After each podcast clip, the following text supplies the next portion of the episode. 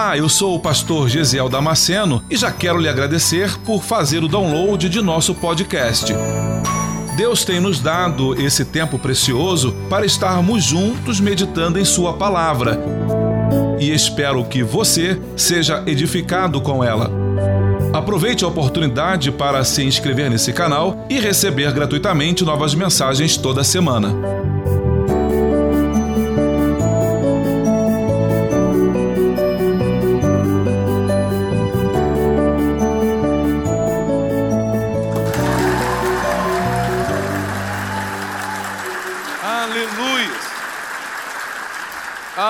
Tempo novo de Deus na tua vida e esse tempo começa hoje. Há um tempo novo do Senhor. Aleluias. Glória a Deus. Juízes, capítulo 6, versículo 11 ao 15. Aleluias. Você achou? Diga amém. Facilitar a tua vida. E a minha está aqui no telão. Diz assim as Sagradas Escrituras: então o anjo do Senhor veio e assentou-se debaixo do carvalho que estava em Ofra e que pertencia a Joás, Abias Rita, cujo filho Gideão estava malhando o trigo no lagar para o esconder dos midianitas. Versículo 12. Apareceu-lhe então o anjo do Senhor e lhe disse: O Senhor é contigo homem valoroso. Gideão lhe respondeu: Ai, Senhor meu, se o Senhor é conosco, porque tudo nos sobreveio. E onde estão todas as suas maravilhas que nossos pais nos contaram, dizendo: Não nos fez o Senhor subir do Egito? Agora, porém, o Senhor nos desamparou e nos entregou na mão de Midian.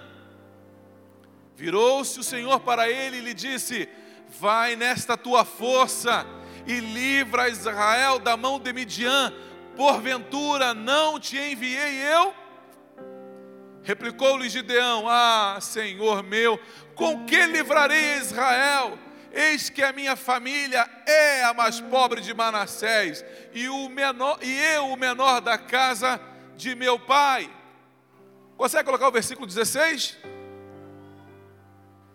Tornou-lhe o Senhor, porquanto eu hei de ser contigo, e tu ferirás aos midianitas, como a um só homem, como a um só.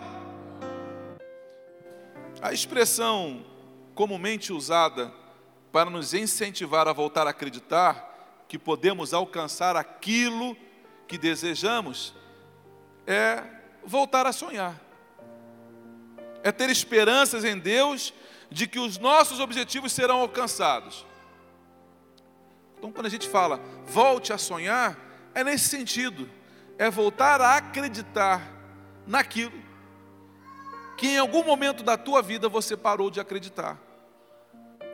Quando nós lemos o texto aqui de Juízes, ao começar o capítulo, já começa dizendo que Naquele tempo dos juízes, cada um fazia aquilo que parecia certo aos seus próprios olhos. É assim que começa o texto. Vai dizer que cada um fazia aquilo que considerava certo aos seus próprios olhos. E em virtude disso, Sansão no capítulo 13 vai perder os próprios olhos, porque ele decide a caminhar por vista. Ele decide a caminhar como base naquilo que ele consegue ver. Então, o caminhar dele é de acordo com aquilo que os olhos veem e que os olhos se satisfazem. E Sansão trata então o seu ministério dessa forma: satisfazer aos desejos e aos desígnios daquilo que o seu próprio olho está te mostrando. Mas as Sagradas Escrituras vai nos chamar para um caminho, um posicionamento diferente.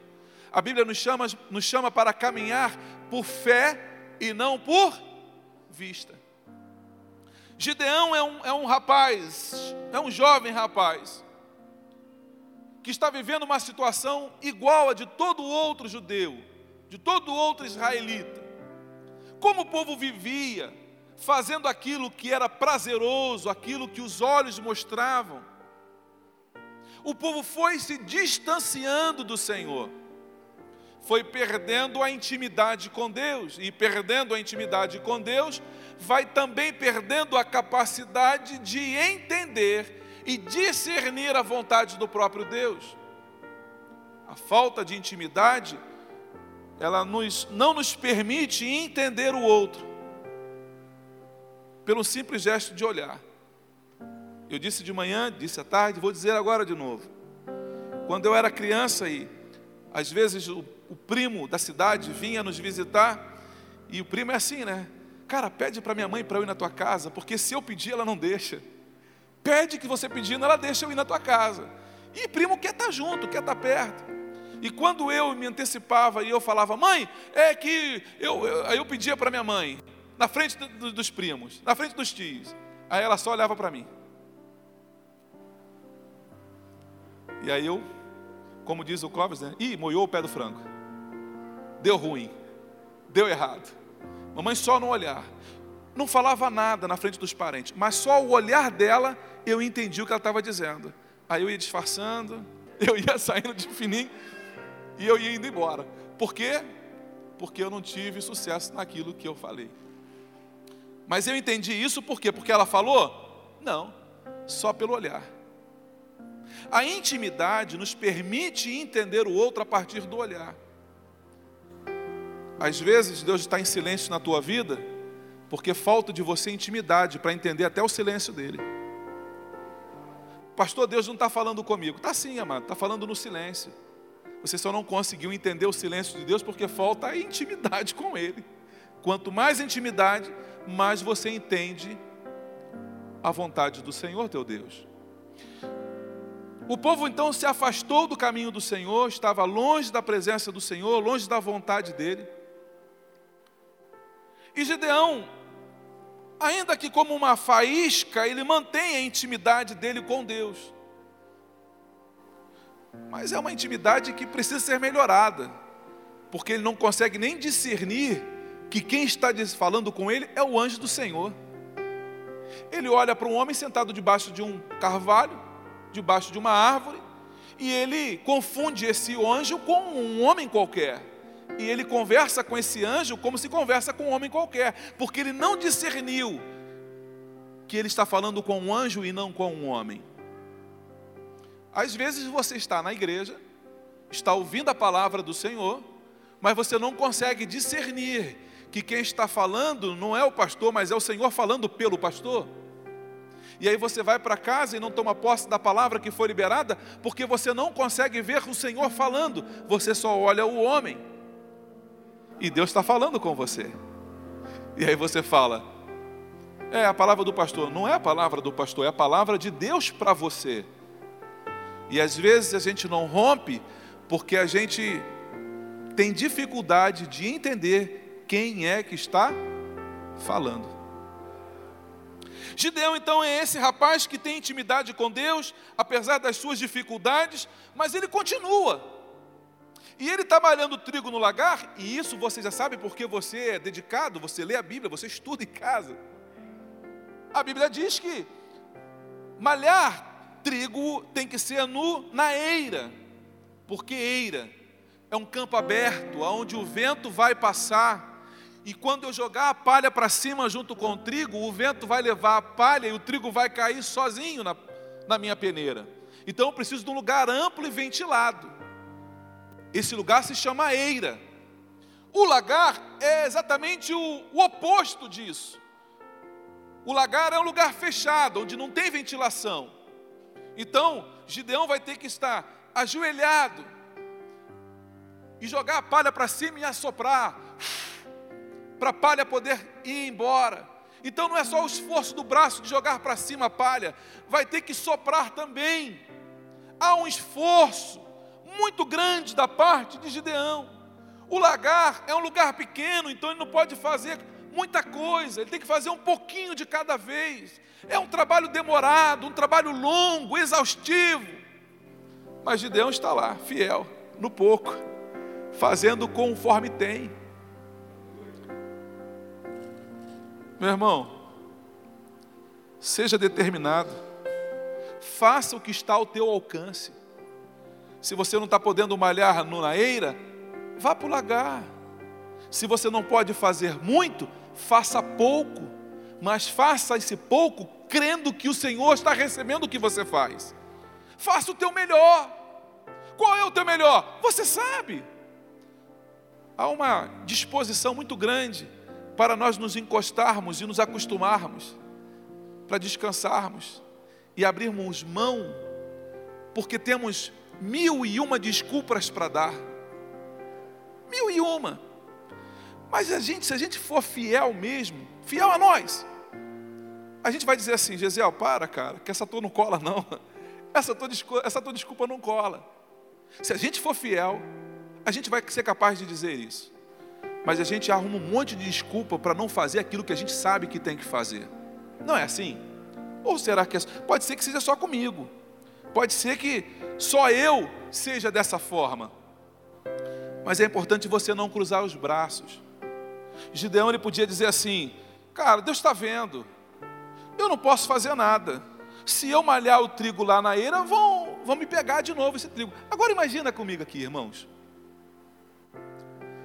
Você sai do trabalho, final do mês, início do mês. Você vai lá no banco, saca o teu salário, pega o teu dinheiro do salário e bota no bolso. E quando você pisa do lado de fora do banco, alguém fala para você, é um assalto.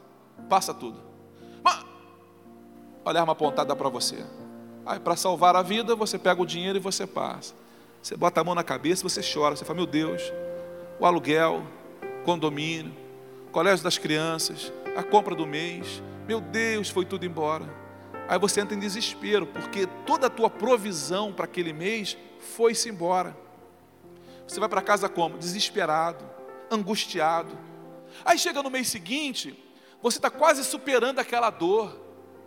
As dívidas acumularam, o prejuízo tomou outra proporção. Saiu do banco, quando você está saindo do banco, encostam dois com você com uma arma, passa a grana.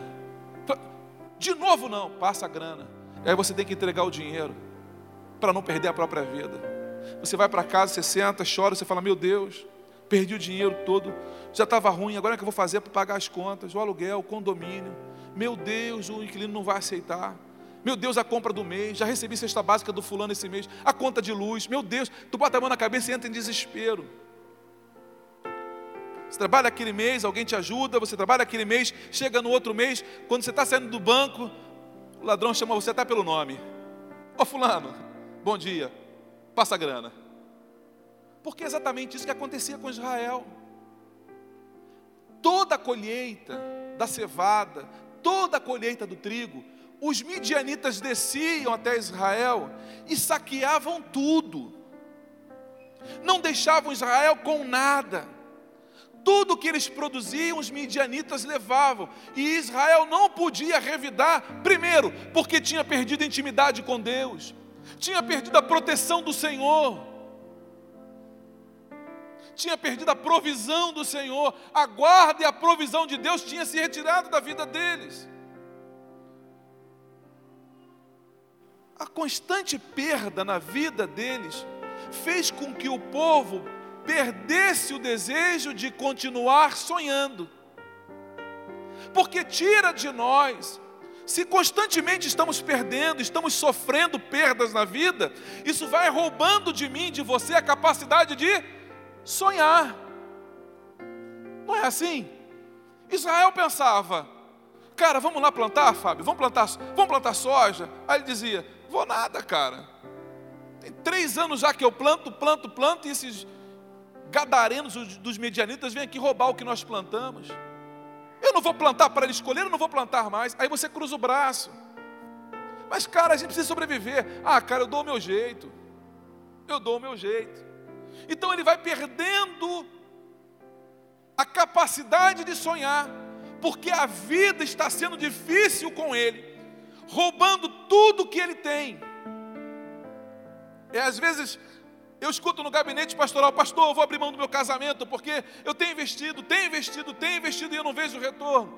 Não vejo o outro lado se, se movendo para poder mudar a história. Ah, pastor, estou cansado, eu vou cruzar, eu, eu desisto, pastor. Eu, eu tinha tantos sonhos de ver uma família bonita, uma família bem construída, um casamento sólido, mas, pastor, eu estou perdendo o prazer de sonhar. Porque as perdas foram arrancando de nós a vontade de continuar sonhando. Ah, pastor, já fiz tantos concursos, já fiz tantos concursos. Eu até passo na primeira fase, passo na segunda fase, mas na terceira fase, que é definitiva, eu sou reprovado. Ah, pastor, eu não vou mais fazer concurso público nenhum. Já fiz mais de cinco, já fiz seis, sete concursos públicos e eu não passo. Chego quase, pastor, no finalzinho, mas alguém entra na minha frente e eu não consigo, pastor. Ah, pastor, eu não consigo. Estou perdendo vontade, o desejo. Eu acho que isso não é para mim. Eu acho que é assim, meu irmão. Deus está ouvindo, Deus está vendo o teu coração. E a palavra do Senhor para você hoje é: volte a sonhar. O Senhor está mudando a tua história hoje. Deus está mudando a tua história hoje, não é amanhã, é hoje que Deus está mudando. Deixa eu dizer uma coisa para você que talvez você não tenha percebido. Gideão, ele está malhando, ele está fazendo o pouco que ele pode, mas está fazendo. Você tem habilidade na cozinha? Sabe fazer algum tipo de salgado? Faça, minha irmã. Faça e venda. Você sabia? Eu tenho um, um, uma prima que é casada com, com, com um rapaz aqui, um japonês aí. E a história do primo dele é que ele começou uma, uma loja de, de, sushi aqui na região. E ele começou vendendo na faculdade. Levava na, na faculdade, Aí, estou vendendo sushi. Tem interesse? Cara, quanto é? Tanto. Eu quero, me dá um aí. Aí ele foi lá e entregou. Oh, vendendo sushi? Quando é que comprou isso aí? Eu comprei com fulano. Ô fulano, tu tem sushi ainda aí? Tenho, cara. Tu quer um? Quero. Tá tanto. E ele começou a vender sushi na faculdade, um a um. E a coisa foi tomando proporção. Foi tomando proporção. E de repente ele foi obrigado a abrir um restaurante. está voando alto, está prosperando, está mantendo a família, está próspero, porque ele não começou grande, ele começou pequeno, ele começou acreditando naquilo que Deus entregou na mão dele, um talento, um dom que Deus entregou para ele. O que foi que Deus te entregou? Deus te entregou algo e você precisa crer que Deus vai fazer prosperar aquilo que Ele te confiou. É pouco, mas faça. Gideão tinha pouco trigo para malhar, mas ele falou: se Deus me entregou, eu vou fazer. Gideão começou pequeno, malhando pouquinho aqui no lagar. Você vai perceber nas Escrituras que Deus nunca chama desocupado, Deus nunca chama ninguém. Ah, procura na Bíblia, acha aí para mim assim, ó. E Deus foi e encontrou fulano deitado na rede tomando água de coco e falou para ele: Meu servo, desculpa te incomodar no teu momento de descanso, de férias prolongadas. Não, todas as vezes que Deus chama alguém, Deus chama alguém que está trabalhando, alguém que está fazendo. Deus não chama desocupado para a sua obra. Faça alguma coisa. Você lembra de Davi? O texto diz: os próprios irmãos, dando testemunho de Davi, vão dizer que Davi estava tomando conta das poucas ovelhas lá no pasto. Davi começa como criança, 15, 16 anos, responsabilidade já pequenininho, já cuidando de ovelha. Cuidando de ovelha. Está lá cuidando de ovelha, mas está aqui adorando o Senhor com a arpinha dele na mão. Está olhando nas ovelhas e está aqui. Oh, aleluia, Deus é bom. Deus é bom. Está tocando a harpinha dele aqui, está cantando e está cuidando das ovelhas. De repente ele olhou, viu um leão vindo em cima da, da, ovelha dele. Ele correu lá e pegou o leão pela barba e matou o leão. Disse, a minha ovelha não. É pouca, mas é minha. Foi Deus que me deu. Não tem nenhum leão que vai tomar aquilo que Deus me deu, não. Não deixe que nenhum leão tome aquilo que Deus te deu, meu irmão. Não deixe que nenhum gadareno roube de você aquilo que Deus te confiou. Pode ser pouco, mas é teu. É pouco, mas é teu. E se você deixar Satanás ir roubando poucas coisas da tua vida, ele vai levar muita coisa. Porque ele é um rato miserável. Ele não leva tudo de uma vez só. Ele vai levando aos poucos. Primeiro ele vai lá e, e, e, e rouba um pedacinho do teu queijo chamado intimidade com Deus. Aí ele rouba, ele rouba aquele pedacinho ali, ele rouba aquilo ali. Depois ele vai lá e rouba outra coisa, é o teu tempo de leitura da palavra. Depois ele vai lá e rouba outra coisa, as tuas orações pela madrugada.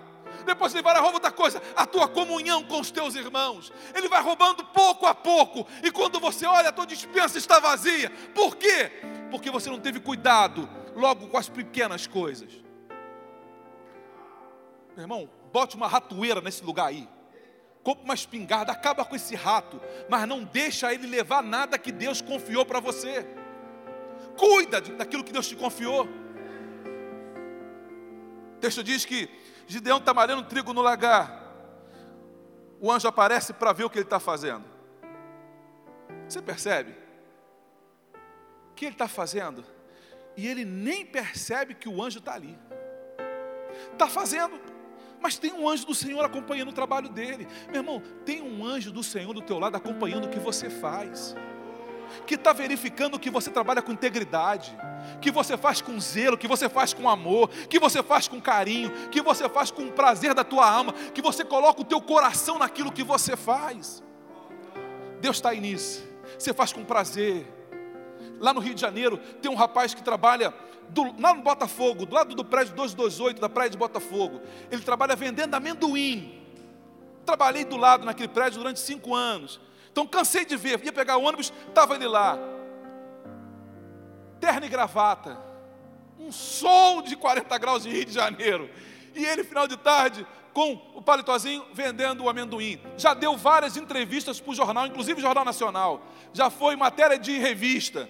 O rapaz do amendoim que vem de Botafogo tem horário expediente, sustenta a casa, filha, família, mandou filho para a faculdade com dinheiro de amendoim, porque ele faz com o coração, ele faz com a alma dele. Ele fala assim: ó, é amendoim, mas eu sustento a minha família com amendoim. Meu irmão, o problema é que Deus entrega algumas coisas para o seu povo, Deus confia estratégias ao seu povo, e a gente fica assim: ah, mas esse pouquinho aqui eu não quero não. Se nós formos fiéis no pouco, Deus vai nos colocar no muito. Quando eu cheguei aqui nesta igreja, nós tínhamos apenas 50 pessoas aqui nesta igreja. 50 pessoas nesta igreja. Hoje temos que fazer três cultos porque a igreja não comporta todo mundo. O que é isso, meu irmão? Creia naquilo que Deus te entregou.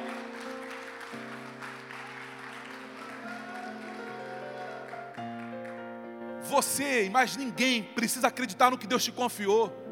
Ah, pastor, é porque fulano não acredita em mim. E aí, o que, que tem isso a ver? Ah, pastor, porque eu precisava. Não precisa, não, meu irmão. Você precisa de uma palavra. Você precisa de uma palavra que o Senhor libere do trono da graça para a tua vida. E aí você tomando posse dessa palavra, meu irmão, ninguém vai te segurar. Você lembra do, do, do oficial romano? Senhor, meu, o meu servo está tá doente, vou lá curar ele. Não, não precisa, Senhor, eu não sou digno. Basta uma palavra tua e o meu servo será curado. Mas rapaz, é, é agora que eu libero essa palavra. E ele tomou aquela palavra para ele e o servo foi curado. O que você precisa nesta noite, meu irmão, é de apenas uma palavra do Senhor. E essa palavra já está sendo liberada aqui nesta noite.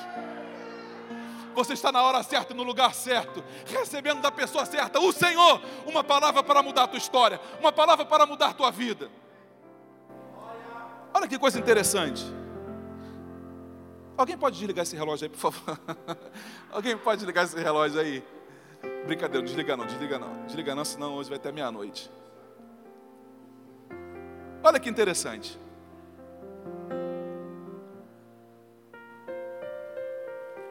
Ele diz assim: para salvar dos midianitas. Diga para o teu irmão, você pode fazer mais. Diga aí, diga para a tua irmã, você pode fazer mais. Você pode fazer mais. Você pode fazer mais, Vânia. Você pode fazer mais. Você pode fazer mais. Davi começou cuidando de poucas ovelhas. Daqui a pouquinho ele é chamado em casa. Nem esperava por isso, mas estava sendo fiel no pouco. De repente chega alguém lá, Davi, oh, rapaz, Davi, corre para casa. Tem um profeta na tua casa que falou que só vai sentar para comer quando você chegar lá, cara. eu, eu não sei o que foi que você fez, cara. Eu não sei o que, que você aprontou. Mas Deus mandou um profeta na casa do teu pai. E ele falou que ninguém vai comer enquanto você não chegar. Vai lá, cara, corre lá. E chega Davi. Um goiabinha. Sem aparência, sem formosura. Ah. Oi, pai. Senhor mandou chamar eu? Seu honesto da Capitinga. Mandei, cara. O profeta, quando mete o olho a Davi, fala assim: Ué, aí Deus fala para Samuel: Samuel, unge, unge porque é Ele mesmo. Derrama azeite sobre ele porque é Ele mesmo. É Ele o homem que eu tenho chamado, porque eu tenho visto todo o cuidado dele, toda a dedicação dele, a fidelidade dele com as poucas ovelhas que eu entreguei na mão dele. E porque ele foi fiel com aquelas poucas ovelhas, eu vou colocar ele no lugar lá de cima. Vou colocar ele para coordenar, para guiar a minha nação, para guiar o meu povo. Foi fiel no pouco, eu vou colocar ele no mundo. Ah, meu irmão, você precisa entender uma coisa: se você for fiel naquilo que Deus te entregou, Deus vai te confiar coisas cada vez maiores. Seja fiel no pouco que Deus te deu. Seja fiel. Davi é esse homem que começa cuidando de ovelha e termina cuidando de uma nação. Ah, pastor, mas isso foi lá na, na história de Davi. Meu irmão, nós somos a comunidade da fé. Se você crer, Deus pode te levar a lugares maiores. O presidente, não agora que saiu, o Barack Obama, nunca nasceu num país africano que não tinha nenhuma possibilidade de sair daquela região, tornou-se o presidente da maior nação do, do planeta, da nação mais importante do planeta. Por quê, meu irmão? Deus pega as coisas pequenas, coisas que não são, para confundir as que são. Para que ao nome dele todo joelho se dobre, para que todos digam: Grande é o Senhor. E aí eu coloco todas as minhas expectativas em quem? No homem? Não, eu coloco nele. Quando Deus vai conversar com Gideão, olha o que ele fala, olha o que ele fala. Ah, meu Senhor, com que? Com que? Ele não diz com quem, ele diz com que. Com que fala de coisas. Com que coisas? Eu não tenho coisas, eu não tenho material, eu não tenho recurso material para enfrentar os midianitas eu não tenho recursos materiais para enfrentar os midianitas. Aí ele continua: além de não ter recursos materiais, a minha família é a mais pobre em Manassés. Eu não tenho recursos financeiros. Gideão está dizendo: eu não tenho recursos materiais, eu não tenho recursos financeiros. Aí ele está dizendo, aí termina dizendo assim: e o meu pai é o menor da casa, não tenho recursos humanos, eu não tenho gente para me ajudar, eu não tenho dinheiro para financiar uma guerra, e eu não tenho material, eu não tenho espada, eu não tenho lança, eu não tenho nada para fazer isso, eu não tenho recursos. Deus ouve aquilo. Deus, Deus não responde conforme a fala de Gideão. Olha como é que Deus responde para Gideão. Gideão. Deus falaria assim, né? Ô oh, Gideão, deixa eu te explicar uma coisa. Eu sou o dono do ouro e da prata. Você não tem recursos, mas eu tenho. Deus não fala isso para Gideão. Deus nem nem dá nem tchum para Gideão nesse aspecto. O que, que ele fala? E o Senhor lhe disse: Porquanto eu hei de ser contigo, tu ferirás os medianitas como se fosse um só homem. Deus está dizendo assim, Gideão. Olha para mim, Gideão. Quem está com você sou eu. Não há nada que você venha precisar, porque eu sou tudo que você precisa. Tudo que você precisa é ter intimidade com Deus, porque tudo que você precisar, Deus vai suprir. Se a tua necessidade for de pessoas, Deus vai mandar pessoas. Se a tua necessidade for financeira, Deus vai mandar recursos financeiros. Se a tua necessidade for recursos materiais, Deus vai mandar recursos materiais para você. Então não se preocupe com o que você sente falta. Não se preocupe aqui com, com o que está faltando para você executar. O que você precisa se preocupar então? Buscar intimidade com o Senhor. Porque aí você consegue entender o que Deus quer fazer na tua vida e através da tua vida. Você entendeu isso? Diga amém. Quando Gideão entende isso, ele para de dar desculpas. Porque ele só deu desculpa. Não tenho dinheiro, não tenho pessoas. Deixa eu dizer uma coisa para você, meu irmão. Pare de dar desculpa. Pare de dar desculpas. Porque hoje o Senhor está dizendo para você: volte a sonhar. Não dê mais desculpas por causa de tudo aquilo que você viveu. Eu sei que todas as tuas lutas, todas as batalhas, todas as derrotas roubaram de você a capacidade de sonhar. De repente você tinha um desejo de ser empreendedor, queria abrir o próprio negócio, a própria empresa. E aí começou a olhar e ver algumas coisas e falar: Ah, não, não vou. Você foi escondeu esse desejo. Ele adormeceu. Mas hoje o Senhor está dizendo para você: é tempo de voltar a sonhar. Hoje é tempo de voltar a acreditar naquilo que o Senhor já entregou no teu coração. Não é na força do teu braço, é na confiança de que o Senhor está contigo e Ele vai à frente. E é Ele que vai trazer todo o recurso que você precisa. O que, que você precisa? Apenas de uma palavra do Senhor. Só que essa palavra acabou de ser dada.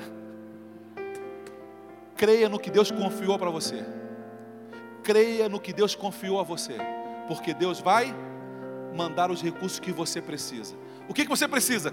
Comece a fazer. É o que? É para cozinhar para fora? Comece a fazer. É a coxinha que você sabe fazer? Já tem um cliente, eu gosto de coxinha, Ó, já tem um. O que foi que Deus te entregou? O que, que Deus confiou na tua mão? Ainda que pequeno aos teus olhos e aos olhos de outros. O que você está esperando para fazer aquilo que Deus te confiou? Que outros venham para você e falem, isso mesmo, vai lá. É isso que você está esperando? Porque normalmente isso não vai acontecer. O que vai acontecer é, não faz isso não, hein? Ó, oh, não é tempo para isso. Se eu fosse você, não, não, não metia com isso, porque o tempo não está para isso. A Bíblia diz que quem olha vento não semeia. E se eu fosse fazer na força do meu braço, tudo bem o argumento era válido, mas eu vou fazer na confiança daquele que tudo pode. Como eu vou fazer na confiança daquele que tudo pode, ah, meu irmão, deixa eu dizer uma coisa para você. Joel, no capítulo 2, e versículo 28, Deus vai falar assim para Joel: Eu vou derramar do meu espírito. Consegue colocar Joel capítulo 2, versículo 28? Já está aqui? E acontecerá depois que derramarei o meu espírito sobre toda a carne. Os vossos filhos e as vossas filhas. Tem alguém aqui que tem filhos e filhas? Levanta assim a mão. Quem tem filhos e filhas aqui?